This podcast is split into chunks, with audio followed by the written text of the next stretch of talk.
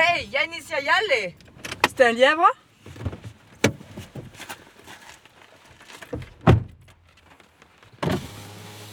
Se oli semmoisella pienellä maaseutupaikalla, kun se oli se jänis viottunut siinä auto, kun törmäsi siihen. Ja sitten Vatanenkin lähti kävelemään metsään. Sitten yllättäen se löysi sen pienen jäniksen pojan ja istui siihen. Näkyykö sitä siellä? Tu le vois? Se, se autokuljettaja huuteli perään ja haki sitä pimeässä metsässä, mutta se ei puhunut mitään. Se lähti pois Heinolaan. Tule jo sieltä! En ollut aikaisemmin lukenut Arto Paasilinnan teoksia. Yksi sellainen, sellainen seikka, että, että, että tuota, kirjan alkupuolella, kun isä, äh, isä siis Vatanen, ää, löytää, löytää sen jäniksen ja lähtevät sieltä, sieltä tuota, vaeltamaan, niin, niin isä, isä jälleen, siis Vatanen lähtee. Vatasen tarina, että tässä teoksessa kiteytyy sellainen vapauden etsiminen ja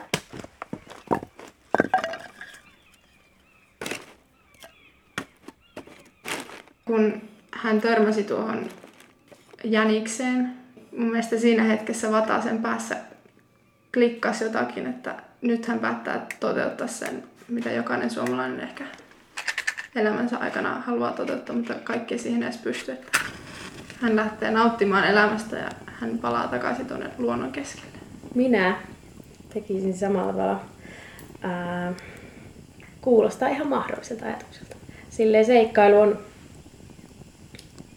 on veressä.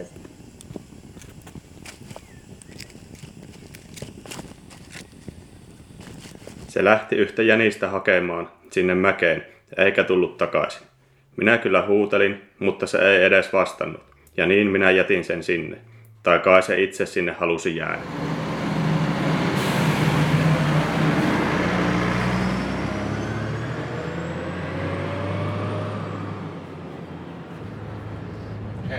Heinola. Kiitos. Wimbledonin tennisturnaus käynnistyy tänään Suomi.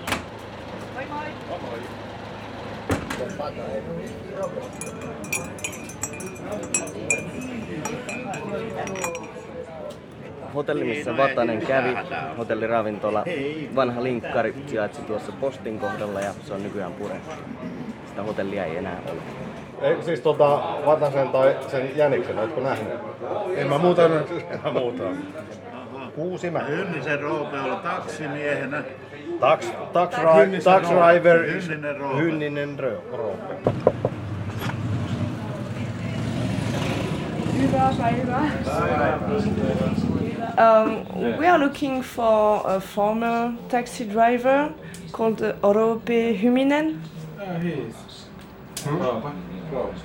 Sinuakin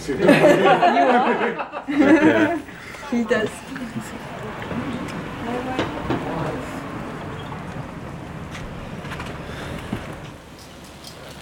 auton pölykapsiin laitettiin vettä ja ää, jänis joi siitä. Sitten kerättiin ää, tienvarresta niittynätkelmiä ja jänikselle syötettiin niitä niittynätkelmiä. Mutta siitä on aikaa jo niin,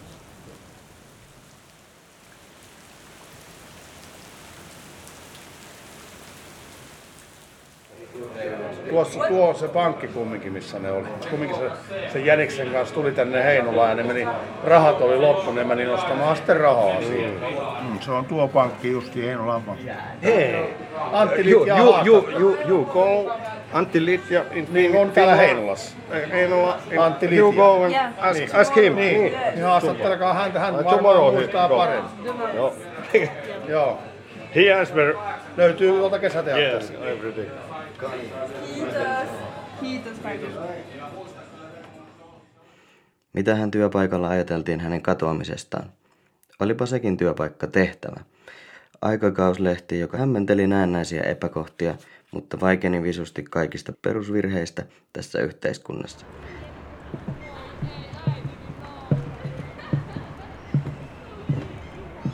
Oli majoittunut siihen vanhaan, mikä on purettu nyt jo Siellä ei ollut muita. Tarjoilija tuo ruokaa. Sitten on jäniksellä annettu lasi maitoa, se lipite sitä lasista. Kun se sanoi, tota, että tänne ei saisi eläimiä tuolla syömään. Minä tuoden sen, mä sanoin, että ei tämä ole vihainen. Ajattelin, etten tulisi kotiin enää ollenkaan.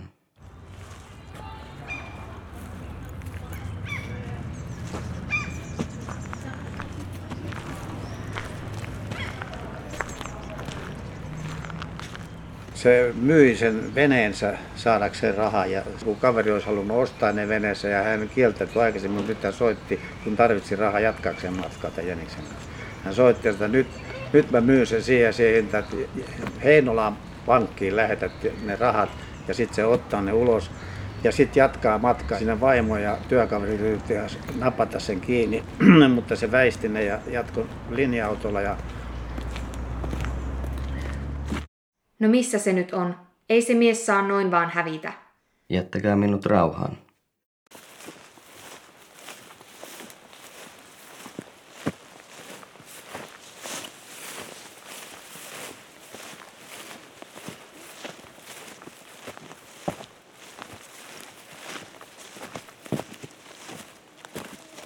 Tämähän on jänis vaan. Ei se ole vaarallinen. Se on syntyjään Heinolan puolesta – Otin sen sieltä matkakaveriksi. Tämä olisi varmaan kuollut, sen oli koipi poikki. Mutta yhdessä ollaan reissattu. Eipä minulla varsinaisia asioita ole. Kuljaksin vaan tämän Jäniksen kanssa eri paikoissa. Ajan kuluksi.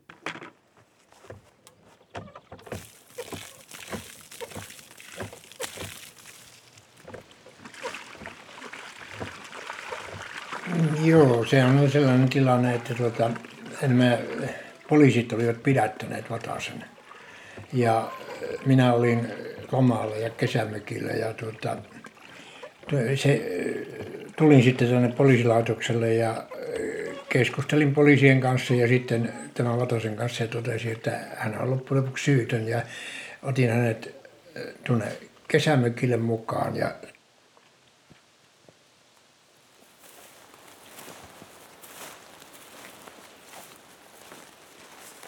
poliisin roolihahmossa oli tämmöinen luonnonlainen ihminen, kalastaja ja metsästäjä ja muuten, niin mä tunsin myötätuntoa Vatasta kohtaan.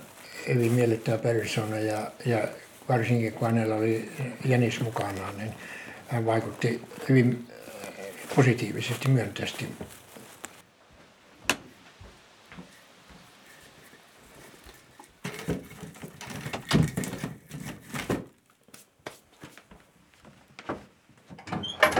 Eli Vatanen on minun mielestäni olisi tänä päivänä niin sellainen vapaa luontoihminen jossakin erämaassa. Eläisi semmoista hyvin, hyvin, niin kuin sanotaan, luonnonläheistä elämää jossakin metsästysmajalla tai jossakin muualla semmoista. Että hän ei missään tapauksessa ollut tämmöinen, siis muuttui urbaanista ihmisestä täysin luontoihmiseksi tämä Jäniksen vuosi kokonaisuudessaan tämmöisen järjestäytyneen yhteiskunnan ja vapaan ihmisen välistä ristiriitaa.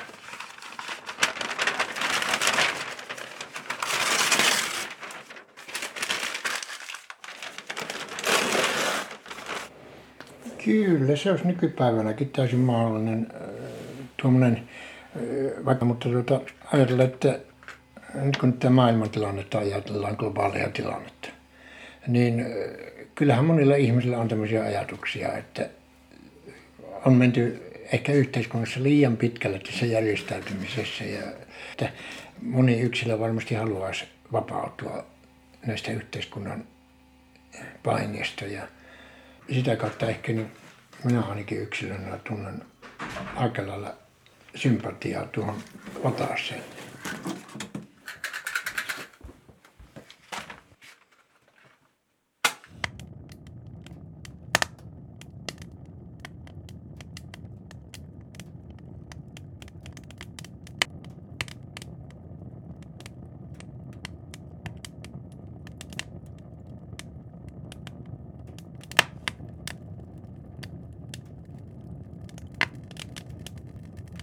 No siitä lähdettiin sitten tuota, sinne Pontikatehdassan palo siellä metsäpalo. Siitä lähti mehtäpalo leviämään. Ja se on semmoinen vanha perinteinen suomalainen tapa, mutta ja tuohon aikaan pontikan keittäminen oli lailla erittäin ankarasti kielletty.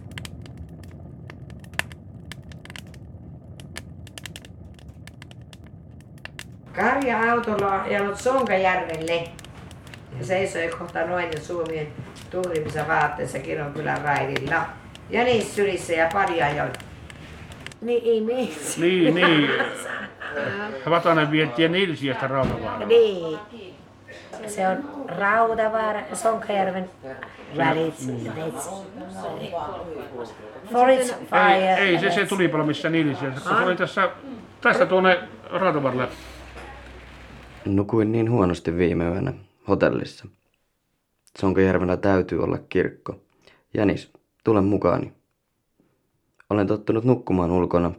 Ehkä tämä kirkon penkki on mukavampi kuin hotellin sänky. Olen niin väsynyt. No tuota, terve, niin tuota, semmonen, on semmonen kysymys tuota äkkiä pitää kysyä, onko täällä ollut Songeröydä tuossa 70-luvulla niin jotain matkustajakotia? Ei. Minun mielestä ei ole. Niin. Ja Tässä Jäniksen vuosikirjassa sanotaan, että tämä Vatanen niin yöpy täällä Songeröydellä matkustajakodissa. Mutta ei ole. Minähän sanoin, että ei ole. Täällä ei ole ollut silloin majataloa eikä matkustajakotia. Suomessa. Tämä Arto Paasinen kirjoittaa, sanoo, että, siis että tämä Vatanen yöpy Songervellä Ei, ei. tuota, majatalo. Tää. Ee, ihan, ihan omia. Mielikuvitus mikä on. Hi. I'm Marion. Marion, yeah. Yeah. Nice to meet you. I'm Catherine. Olkaa ystävä. You are welcome. Thank you. Kiitos. Oh, kiitos, Kiitos kiitos. paljon. Merci beaucoup. Kiitos, kiitos. Eikö se ole hänen kynät sen? No niin.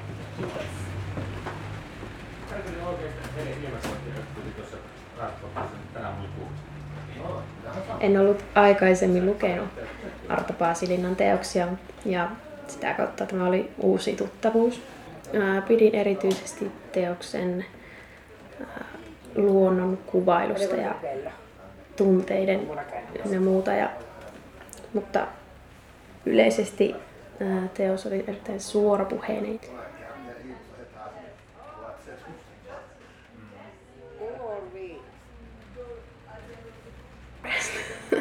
Minä tekisin samalla tavalla periaatteessa, mutta olisihan se aikamoinen elämänmuutos ja siihen pitäisi olla semmoinen joku pakote, mutta kyllä, mitä nyt kuulin, niin silleen seikkailu on veressä sillä tavalla, että ehkä se on meissä suomalaisissa sisäänrakennettu semmoinen mm, ominaista, ei puhuta, niin se jää sille sisälle ja ke- kasaantuu semmoiseksi möhkäleksi. Ja jotenkin tuntuu, että se voi olla, että sitten tällainen ihan kuin viimeinen mahdollisuus on ihan oikea pako sitä kaikesta, mitä siinä ympärillä on.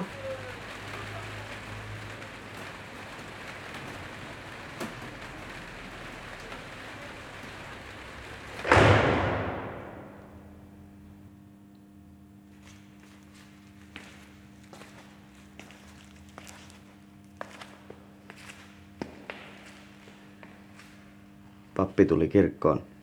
Hän sytytti tupakan ja puhalsi savun pois, pois alttarilta päin, kuin kunnioittaakseen Jumalaa. Kun viimeiset savut oli vedetty, hän tiputti tupakan kirkon keskikäytävällä ja sammutti sen jalallaan. Janis oli kerennyt paskomaan alttarille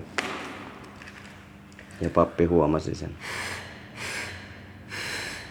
Herra varjelkoon. Janis hyppäsi siinä samassa välittömästi pois alttarilta. Ja siinä vaiheessa alkoi uskomaton takaajo.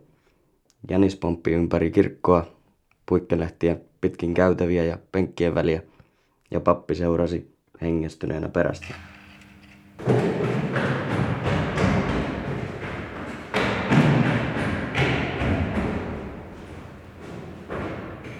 No olihan se.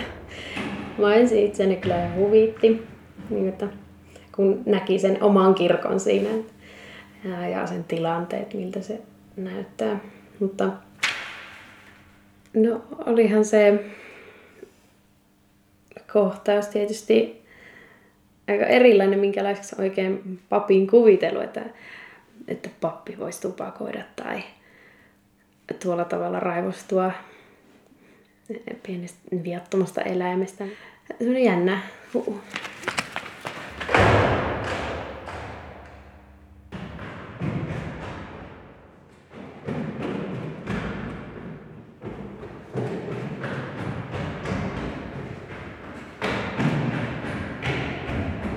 Älähän pelkää. Mikä peto sinä olet? Villi. Saan minä sinut vielä. Tuku tuku. Jänishän ei pappia totellut, vaan viipotti omia teitään. Se oli huvittavaa. Pappi kyllästyi leikkiin aika pian. Voi ristus perkele. Hän joutui juoksemaan taas pitkän aikaa ennen kuin löysi jäniksen. Ja kun hän näki jäniksen, hän yritti ampua jänistäni. Sain juuri pääni penkin taakse turvaan.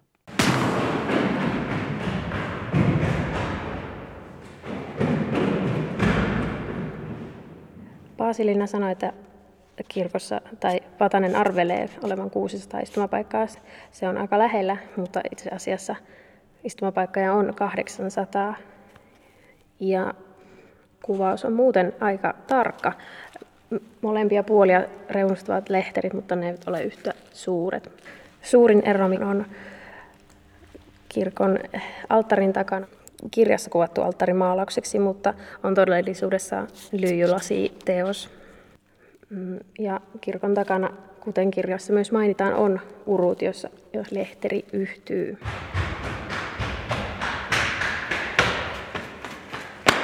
Juostessaan pitkin kirkon keskikäytävään hän pysähtyi ja huomasi ampuneensa alttaritaulua. Luoti oli osunut Jeesusta polveen. Kuului vielä yksi laukaus, ja tällä kertaa luoti osui selkeästi lattiaan. Pappi voihkaisi ja nosti oikeaan jalkaansa.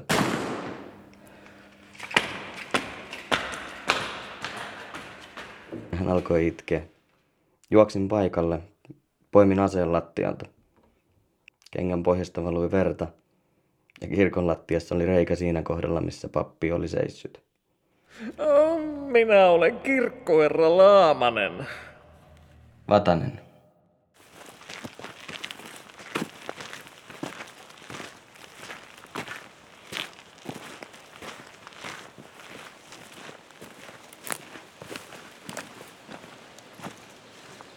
Juuri ennen ensilunta tein raivaustöitä Posion soilla kahdeksan kilometriä tiestä Simojärven takaisessa erämaassa. Se on vedenjakaja seutua, lohdutonta erämaata. Mutta työstä maksetaan, ja pääasiahan on, ettei jäniksen tarvitse elää asutella seuduilla. Eikä minua rasita tieto siitä, että minun pitää tehdä tätä työtä elämäni loppuun saakka. Siellä minulla on aikaa miettiä elämääni ja kuinka se on muuttunut viime keväästä ennen juhannusta.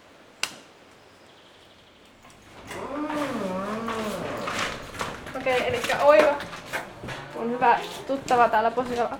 Hän tuntee kaikki Posio-alueen metsät ja hän lupasi auttaa meitä tässä Vatasen laavun etsinnässä. Hyvää päivää. Hyvää päivää. Tässä Oiva, Marion. Oiva. Hauska Ja- tutustua. Hauska tutustua. Oiva, hauska tutustua. Joo. Jäniksen vuosi. Tämä oli viimeisin kirja, jonka olen lukenut. Eli Vatanen, tämä päähenkilö, matkusti Rovaniemeltä linja-autolla Posiolle. Ja Posio on Lapinläänin eteläosassa. Ja Vatanen sai töitä tältä erämaasta, metsätöitä. Vesurin kanssa raivasi hakkuualueita ja hän rakensi tänne Paason polun varteen itselleen tukikohan semmoisen laavun.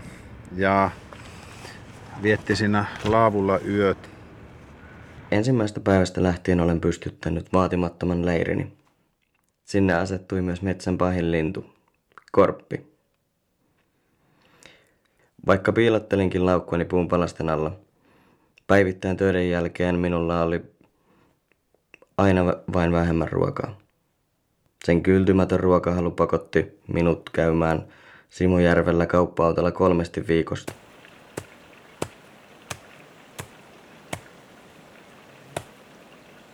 Vatasella täytyy lähteä täältä 10 kilometrin päästä Simojärven kylistä, pikkukaupoista hakemaan lisää ruokaa. Ja, ja tämä äh, oli joskus 50 vuotta sitten ihan tyypillistä, että ihmiset kulki näitä erämaan reittejä, polkuja, pitkiäkin matkoja. Eli 10 kilometriäkin ei se ollut mikään pitkä matka käydä hakemassa ruokaa. Ja olen tästä kirjasta paikallistanut tämän alueen ja se on, se on näillä seutuvilla. Let's see. Okay.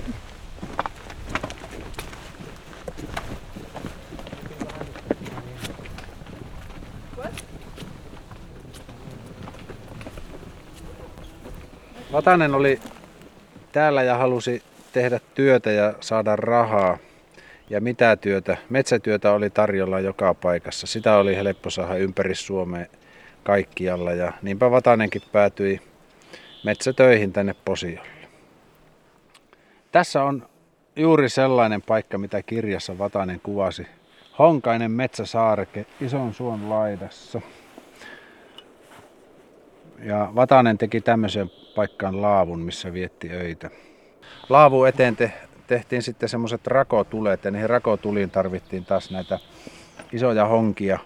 Ja kaksi isoa tai kolme isoa honkaa laitettiin päällekkäin ja tuli sinne väliin, niin se tuli paloi siinä koko pitkän yön. Eli saattoi nukkua ihan huoletta sillä laavulla ja laavussa 5-60 tuntia ja oli koko ajan lämmin.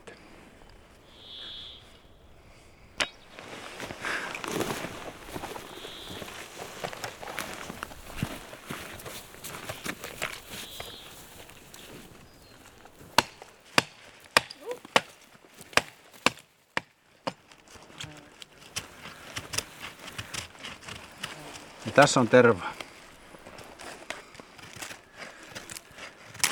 Mutta tämmöistä tervapuuta, niin tervapuuta on vaan Lapissa ja Kainussa.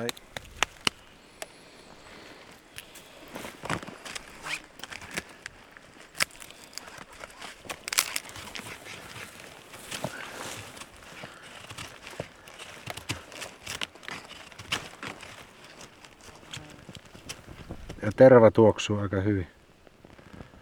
Tässä näkyy tätä tervaa, tämmöistä ruskeita.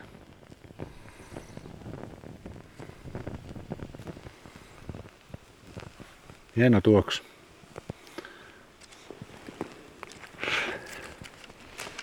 Mm, ça sent hyper fort, euh, hyper bon.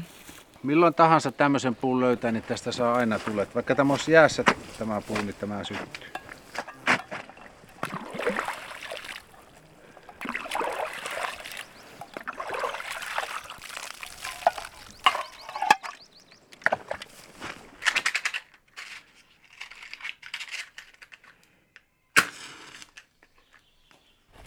Aika hyvä veto.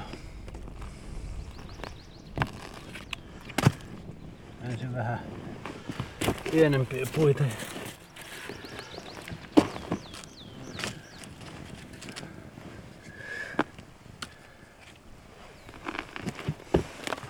Noin. Noin. Nyt pitää kahvinkeitto tanko löytää vielä. Maistaako se?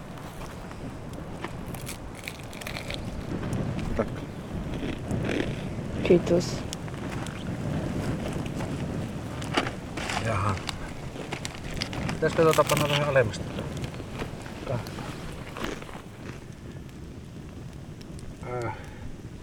Vatanen söi tätä säilykelihaa ja se avasi sen ja korppi meni repulle. Perkeleen korppi. Saatana ruokavaras revin siivet sun siivistä.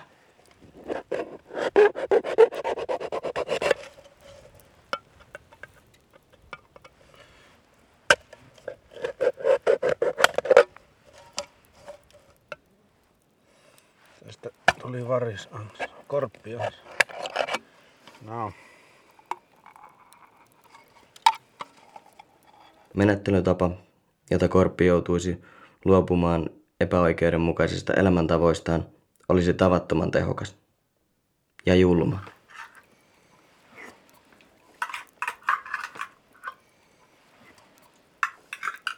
Korppi tykkäsi säilykepurkeista, säilykelihasta, niin Vatanen keksi piirtää säilykepurkkiin tämmöisen ristin ja leikkasi puukolla viivoja myöten auki ja siihen syntyi neljä tämmöistä terävää kärkeä, jotka Vatanen painoi sitten tänne purkkiin sisälle ja purkista tulee korpin ansa ja näin siinä sitten kävi. Korppi tuli ja laittoi pään purkkiin ja huomasi, että pää, eipä lähdekään pää enää takaisin, jolloin Korppi hätääntyi ja huusi ja lähti lentoon ja Vatanen näki kuinka Korppi kohosi yhä korkeammalle ja korkeammalle ilmaan ja kunnes se sitten sieltä lähti syöksymään kohti maata ja törmäten puijan latvoihin ja tipahti alas ja siihen loppu Korpin laulut.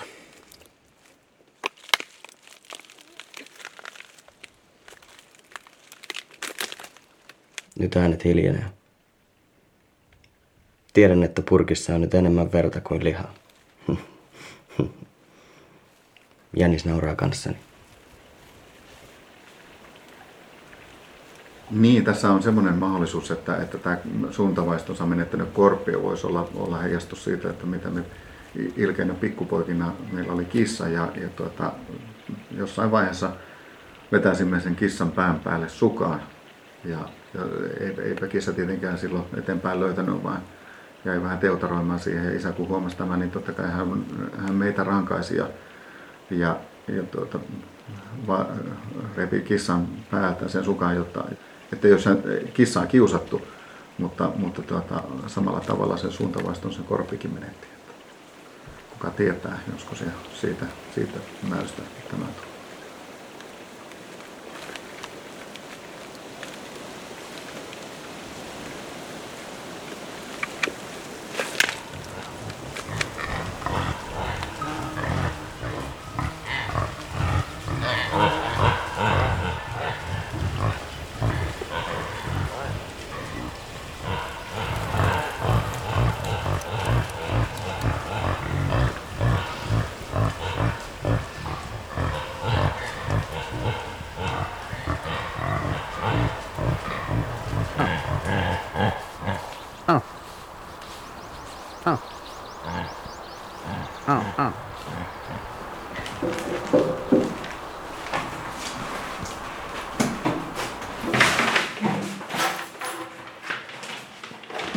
Moi. Hei. Hanna. Um, Katrin Tässä on Reino. ja Marion. Moi. Hauska tutustua. Kiitos samoin. Hauska tutustua. Otitte minun yhteyttä ja halusitte tietää, että missä Vatanen asuu. Ja olen täällä, töissä täällä Posion matkailuneuvonnassa, joten otin haasteen ilomielin vastaan. Olisikin nyt katsoa tätä karttaa, missä se olisi. Mä luulisin, että se on Inarissa ja se ihan siinä kir- kirkonkylällä asuu. Minun pitää katsoa karttaa. Mitä näitä paikan nimiä on. Se voisi olla jossain Savukosken pohjoispuolella. Sanoisin tuolla UKK kansallispuistossa. Niin, mutta ajattelepa realistisesti, miten se, saa, miten se hankkii ruokansa. No, niin, mutta jos sitä onkin tuossa semmoinen ihan elääjä. Se metsästä siellä attraimella kaloja. ja- No minä laittaisin Vatasen tuonne jonnekin Inaarin ja Kittilän välille. Siellä on kyllä tieyhteys, mutta asutus on harvaa ja Mutta aika hauskaa, että me molemmat ajatellaan, että Vatanen olisi jossain tuolla Koillis-Lapin suunnalla. Ja esimerkiksi ajateltu, että se voisi olla tuolla Ruotsin ja Suomen rajalla. Koska siellä se luonto on jo sen verran karumpaa ja siellä asuu tosi vähän ihmisiä. Se on semmoista todellista erämaata. Siellä ei kuulu kännykätkään.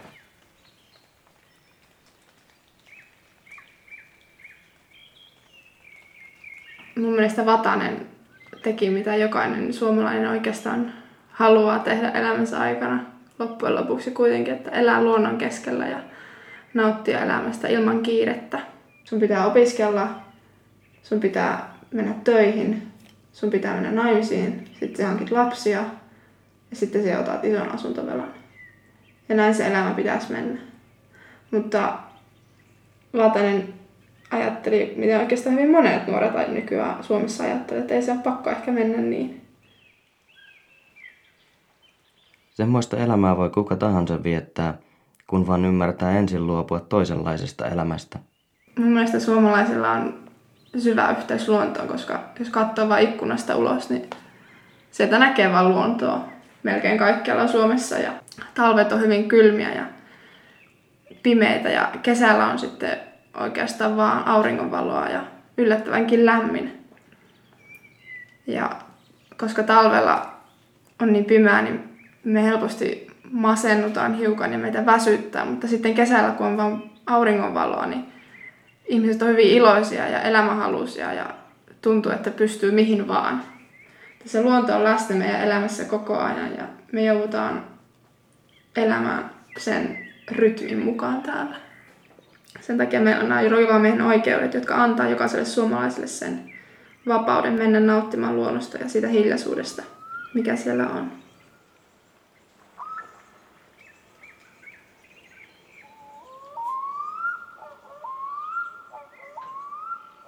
Kämpän lähistöllä on karhu.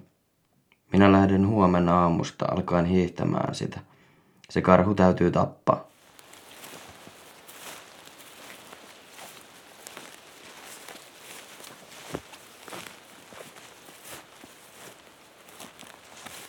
Joo, täällä Posion pohjoispuolessa asuu mua mies, joka on harrastanut karhunpyyntiä ja karhu hyökkäsi siellä hänen kimppuunsa ja puri häntä pahasti ja hän oli kauan sairaalassa ja hänellä on vieläkin syviä arpia jalassa ja käsissä.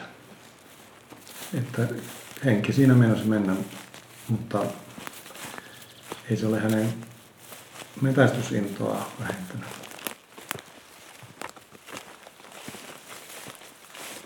Milloinkas kauppa-auto tulee? Olisi kiire. Saako talosta muonaa muutamaksi päiväksi?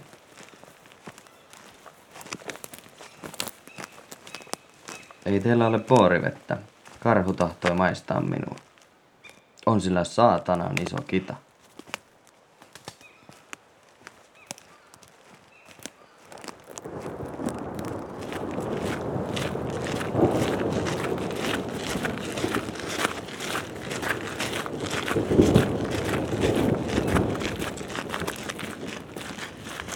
Meidän täytyy lisätä vauhtia. Mahtaa tämä meno karhuakin hirvittää.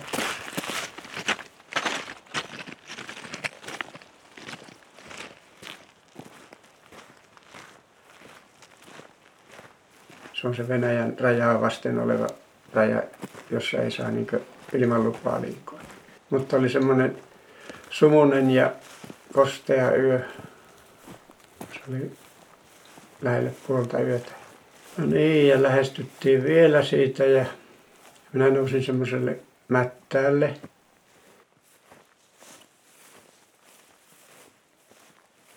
Ja se lähti niin poispäin ja hyppäsi sen ojan takaa ja kääntyi siellä meitä kohti. Ei, että kahdet kiitolaukkaa tulevat silmät tulee meitä kohti. Et perkele pääse elävänä minun kynsistä. Kuulu kiväärin laukaus.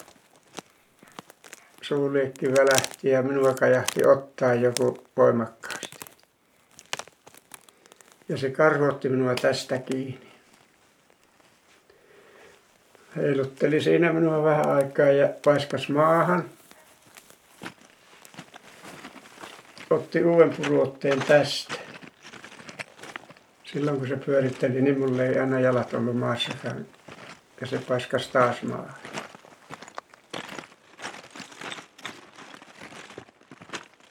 Kulkeekohan karhu rajan yli? Ei. Sinua ei äijä enää mikään pelasta. Turhaan suurvallalta turvaa hakea. Ja taas kajahti laukaus. Ja se karhu lysähti minun päälle. Tuli täys hiljaisuus. Ja minä lähdin ryömimään sieltä alta pois. Aloin niin nousemaan nelinkontin siinä, kun pääsin sieltä alta pois, niin joku otti minua kumikengästä kiinni ja veti takaisin, että eipä äijä vielä lähde. Pitääkö minun nyt kääntyä takaisin? Pitääkö ilmoittautua Neuvostoliiton viranomaisille? Tähän on tultu. Jumalauta.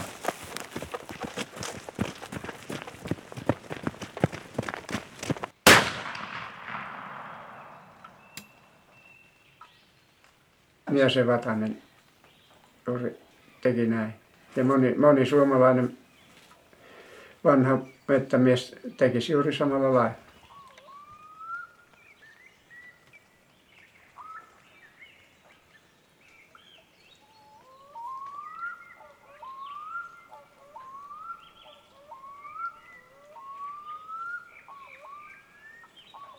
Missä Vatanen olisi tänä päivänä? Voisin, voisin kuvitella, että Vatanen asuisi jonkun kaupungin läheisyydessä, että Vatanen saattaisi olla hyvinkin sen tyyppinen henkilö, että hän, hän tuota, halutessaan vi, vierailee kaupungissa ja sivilisaation parissa, mutta että sitten palaa jonnekin.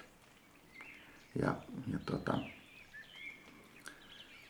ei olisi niin kuin totaalisesti mennyt, mennyt niin kuin yhteiskunnan ulkopuolelle, vaan että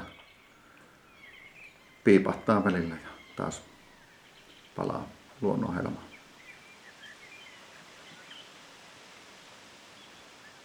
Ää, muistan, kun isä kertoi, kertoi tästä kirjasta erilaisia asioita ja muun muassa sen, että, että, että niin kuin pako luontoon ja, ja luonnonhelma on, on niin kuin tavoiteltava ja hyvä, hyvä niin kuin elämänohje, mutta, mutta, tuota, mutta myös niin, että, että, että tuota, niin kuin kokonaan eristäytyminen ei ole myöskään hyväksi. Että erakkona oleminen on, on, on tuota, joskus suotavaa, mutta pitemmän päälle sitä ei kukaan jaksa.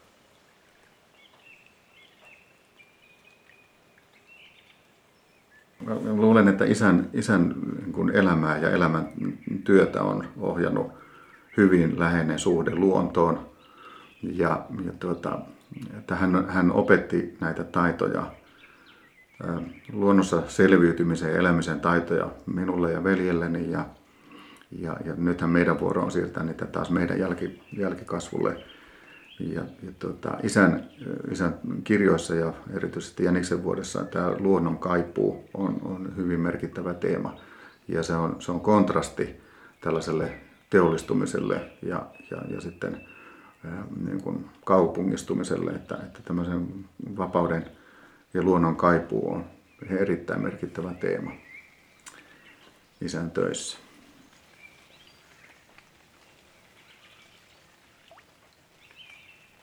Kirjassa isä, isä sanoo, että Vatasen viimeiset sanat haastattelutilaisuuden päätteeksi, että tätä on elämä, niin, niin uskon, että isä on, on kirjoittanut tämän sillä tavalla, että, että, että tämän Vatasen elämäohje on, on, on tuota, pitää niin kuin avaimet omissa käsissään ja tehdä sitä, mitä, mitä niin kuin haluaa, eikä asettua niin kuin yhteiskunnan tai, tai näiden tällaisten sääntöjen, sääntöjen ja, ja, ja tällaisten niin kuin vangiksi.